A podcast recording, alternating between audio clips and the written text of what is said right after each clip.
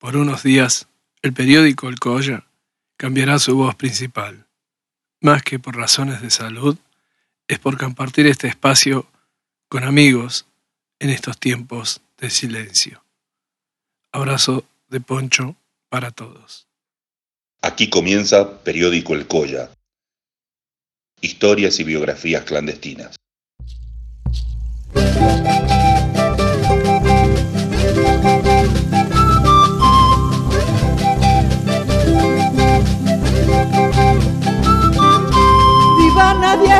Viva pueblo, vivan sus flores de amor, vivan coplas y bagualas, uvas moradas de mi folclor, uvas moradas de mi folclor. Esta coplita es de nadie, porque ese nadie soy yo. Soy pueblo libre, libre coyuyo, brotando en el corazón. Soy pueblo libre, libre coyuyo, brotando del corazón. Tierrita pura, barro limpito, barro pulido soy yo. Coplita soy, tierrita soy. Yo soy nadie, yo soy pueblo porque yo soy el folclor, yo soy el alma que canta en cada humilde canto. Ailín Pacarín, Ailín Punchau, Ailín Zuca, Ailín Chisi, Aymanalia Kazanki. Buenos días, buen día, buenas tardes, buenas noches.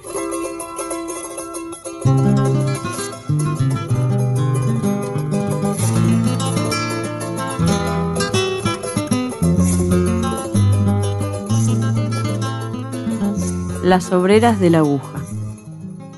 Un hecho aún más solapado y que es de vital trascendencia y actualidad, tiene que ver con las organizaciones de mujeres salteñas, que encontraban en el movimiento anarquista un terreno fértil para poder propagar sus ideas y conectarse con otras compañeras de ideas en similares situaciones de opresión, laboral o social. En el año 1922 llega a la ciudad de Salta el periódico de Mujeres Libertarias, fundada por Juana Rouco, nuestra tribuna, editado en la localidad de Necochea en la provincia de Buenos Aires. Cuenta Coso, aún con sorpresa, por el hallazgo y agrega un dato que se destaca.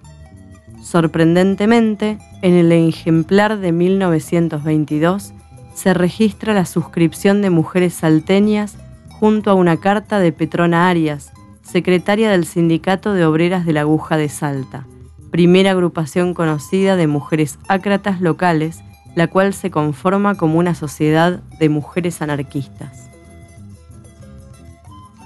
Compañera Juana Rouco, Salud y Libertad habiéndose constituido en esta localidad el Sindicato de Obreras de la Aguja, el cual cobijará en su seno a todas las esclavas de la máquina a los efectos de defenderse de la explotación inicua de que es víctima la mujer, emancipándose así, material y moralmente la hija proletaria de hoy, para de esta manera preparar la verdadera madre del mañana floreciente y venturoso.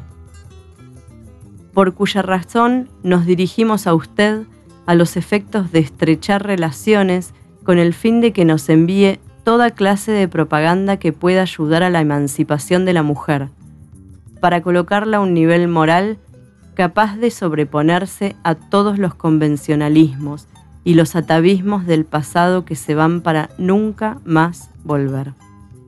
En espera que ese grupo editor, sepa interpretar inteligentemente nuestras aspiraciones y nuestros deseos, la saluda por el sindicato suya y de la libertad. Petrona Arias, secretaria.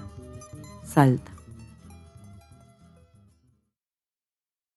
Los últimos días se conoció el caso de Débora Garay, una mujer que sufrió acoso en la línea de subte de Buenos Aires. A partir de esa noticia, la Gaceta Salta elaboró una encuesta a partir de la cual se determinó que el 74% de las personas que respondieron creen que se sufre acoso en los colectivos.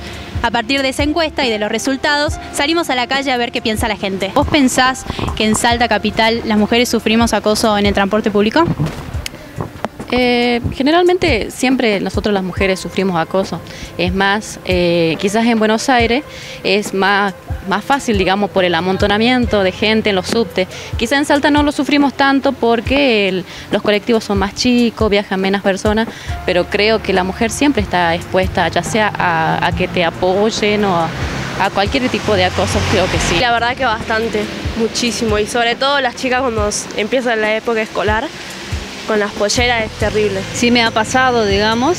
Este, por supuesto, cuando uno va creciendo es como que es menos frecuente, pero cuando era más chica sí me ha pasado muchas veces de gente que mete la mano por debajo de las cosas que vos llevas para tocarte, digamos, la pierna o si no por el costado del asiento, meten la mano para tocarte. Somos víctimas de eso y además uno, una está en mi vida, no sabe qué hacer y somos presa de eso. Las mujeres tenemos que estar cuidándonos todo el tiempo desde que salimos a la, calle y cuando volvemos a la casa también, el estar esperando el colectivo en la parada sola o inclusive con gente, siempre es un temor que a cualquiera se te acerque porque bueno, el machismo está a flor de piel a todos los varones que se creen dueños, nos creen objetos y por ende se creen dueños de poder decirnos o hacernos lo que se le dé la gana y no es así. Yo pienso más o menos como ella. A mí me pasó una vez que salí al boliche y en el colectivo un pibe me dijo de todo. A mí varias veces me pasó y mis amigas también me contaron, así como pasa el acoso en la calle también.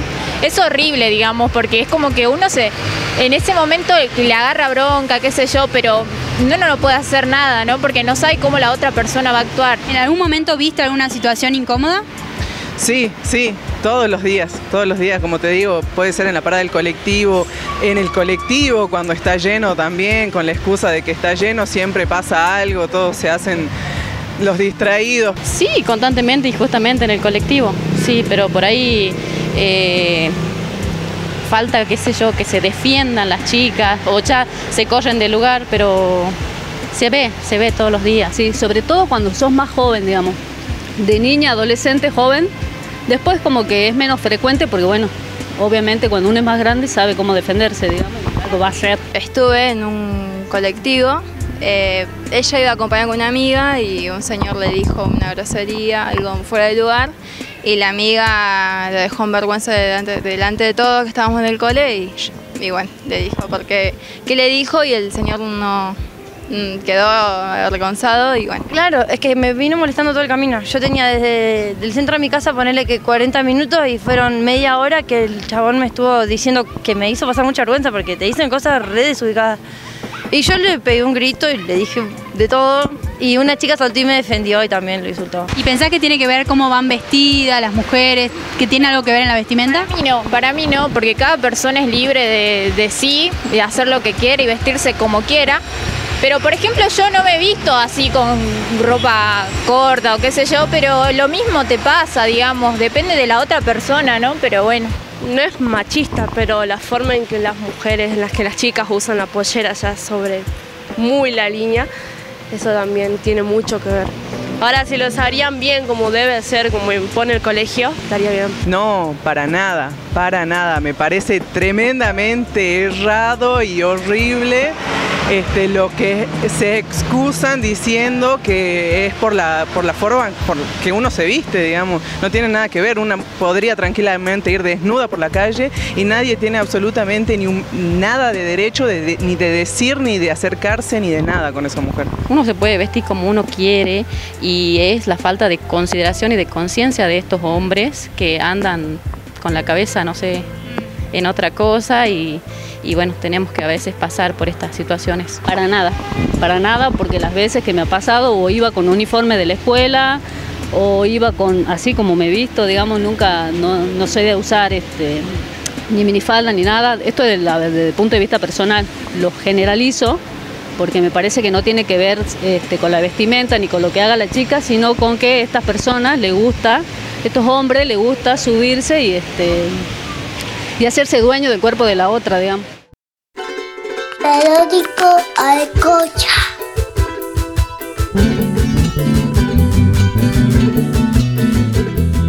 Actualmente, en el noroeste argentino existen tabús que son inquebrantables. Uno de ellos es la vulneración de los derechos de la mujer por la violencia patriarcal y sostenido por la Iglesia que influencia constantemente. Actualmente en las familias de poder toman como si fuera un secuestro consentido, permitido por el jefe de la familia, quien entrega a niñas del cerro para esclavizarlas en tareas domésticas de sus casas, incluyendo también sometimientos sexuales, pero no sucede así con los hijos varones. Fuera de este marco social, las familias rurales de la Puna tienen este hábito, más el agregado de la violencia y la decisión indiscutible del hombre de la casa. Es él quien toma los derechos de todos sus consanguíneos, sometiéndolos a un sistema desigual. Se utilizan comentarios peyorativos para el sexo opuesto en la provincia de Salta. Recuerdo una mujer que estuvo ocho años en juicio para poder conseguir un puesto como chofer de una línea urbana de colectivo. Y ni hablar de mi amiga Rosita Yarde, una mujer andina que me contó con mucha felicidad que a sus 55 años su esposo le había regalado un pantalón. Para cualquier mujer urbana esto es normal, pero se trataba de poder usar uno, porque antes de su cumpleaños solamente debía usar pollera con pelo atado como ordenaba su marido. De la Semana Internacional contra el Acoso Callejero, desde Mumala eh, concientizando sobre esta problemática y también buscando la adhesión de la gente para que se sancione finalmente el acoso callejero. Hace dos años ya se ha presentado a nivel nacional en el Congreso de la Nación esta iniciativa para que se sancione y acá en la ciudad hemos hecho lo mismo, donde las sanciones van desde multas económicas, trabajo comunitario y en donde contempla también que el Estado, a partir de diferentes campañas en los medios, en los colegios, en los espacios públicos, se concientice y se prevenga también el acoso callejero. Eh, ¿Ha llegado esta iniciativa al ámbito legislativo provincial? Acá se ha presentado hace dos años para que se modifique el código contravencional de manera tal que podamos estar sancionando el acoso callejero. Contame qué resultados obtuvieron eh, con más detalles de este relevamiento que hicieron de la encuesta. Bien, nosotros hicimos un relevamiento consultando a las mujeres salteñas qué les pasa con el acoso callejero. Lamentablemente nos hemos enterado que desde los 8 años las niñas ya comienzan a sufrir acoso callejero en la vía pública.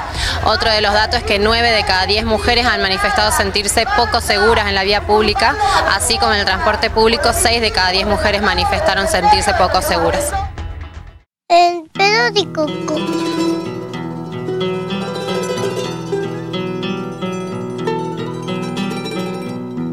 Este programa está construido fuera de la crítica, abordando temas que tenemos que repensar y ver la manera que podemos cambiar con estas formas de violencia. Después de recibir algunos mails que me ponían en la situación de silencio, recordándome que debo hablar sobre el alcoholismo, el feudalismo actual, la violencia doméstica, el machismo, el catolicismo y otras tantas características humanas del noroeste argentino. No se trata de una omisión, sino que me lleva tiempo procesar esas complejidades desde lo artístico o desde lo testimonial, sin que esos infiernos me afecten. Estoy sembrando en la aridez y hacer crecer retoños de luz, de esperanza, y eso es lo que apunto con este periódico, que a veces tiene un espíritu crítico, otras veces más sensible. Es por eso que de a poco iré afrontando a medida que mi corazón se fortalezca y pueda secarme las lágrimas con el viento de las montañas. Dejo el testimonio de la compañera Nadia Larcher, que nos explica desde su intimidad cómo vivía su abuela campesina y nos regala el amor en una música grandiosa. Hasta luego, hasta el próximo encuentro.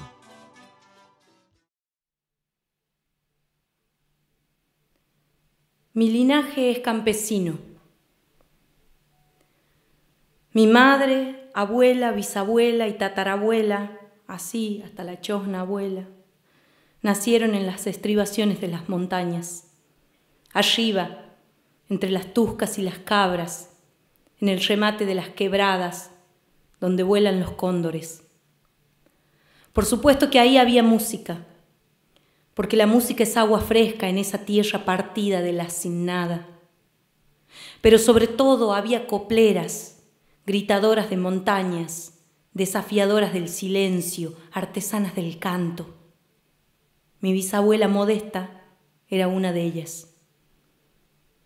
Mi abuela recuerda que en la casa de la modesta las rondas de copleras y copleros saludaban y acostaban al sol durante todo el carnaval, año tras año.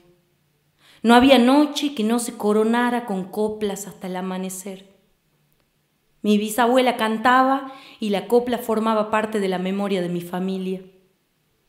Ella era una mujer libre, la modesta, y lo sabía, lo ejercía y lo transmitía.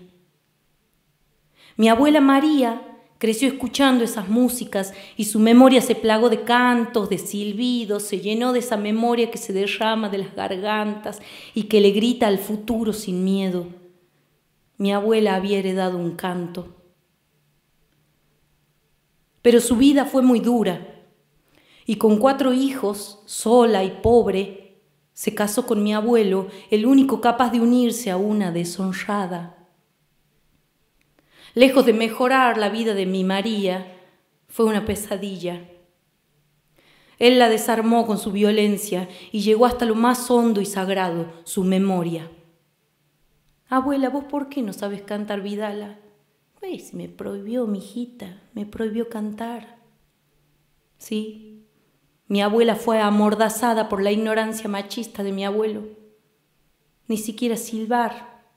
No la dejó ni silbar eso o la muerte o esas palizas que todavía se pueden ver en sus ojos blancos de dolor. Y ella se fue olvidando de esa música. Aterrada su memoria se silenció y todo lo que había aprendido de Modesta, de su madre y de esas rondas se perdió. La vertiente se secó y ella sepultó su canto.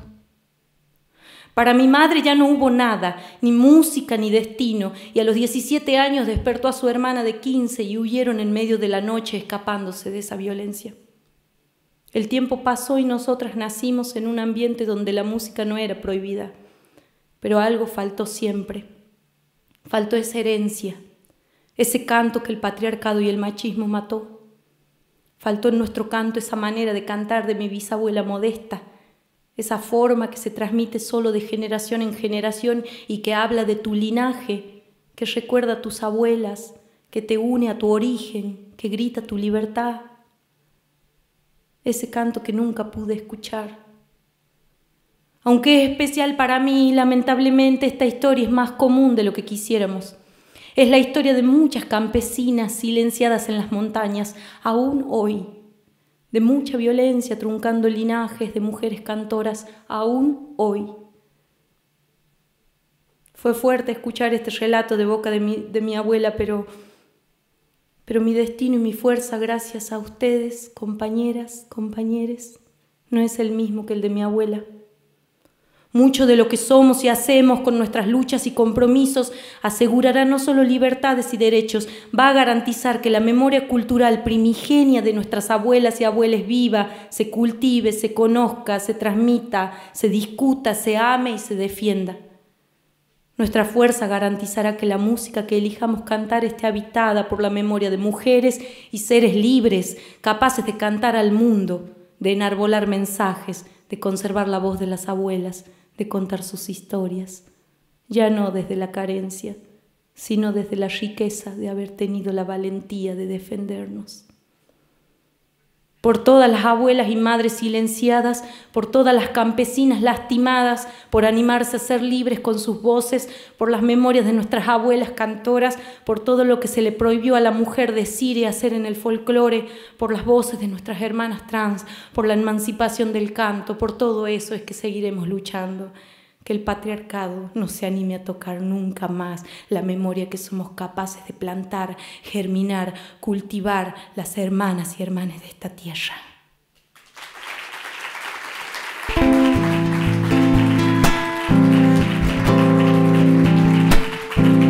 Canta María,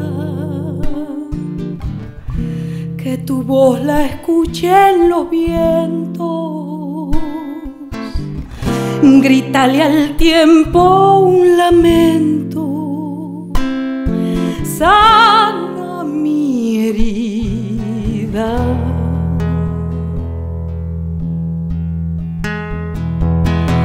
Diga fuerte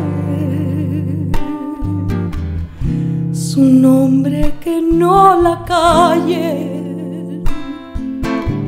los que venden tempestades disfrazadas de amor.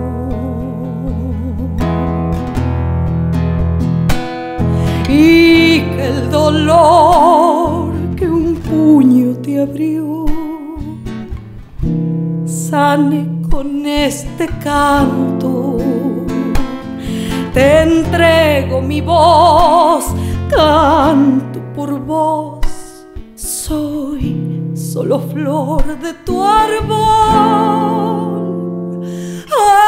alarido de tu vientre. Yo soy la nieta de María Daniela Aguilera, a la que una vez le prohibieron cantar.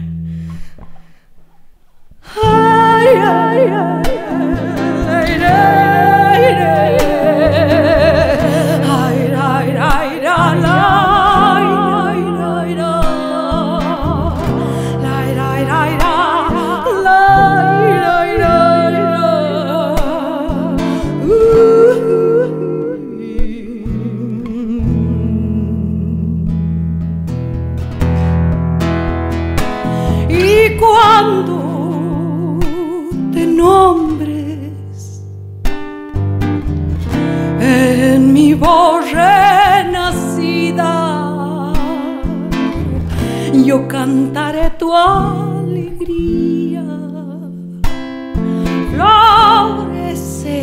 cada día.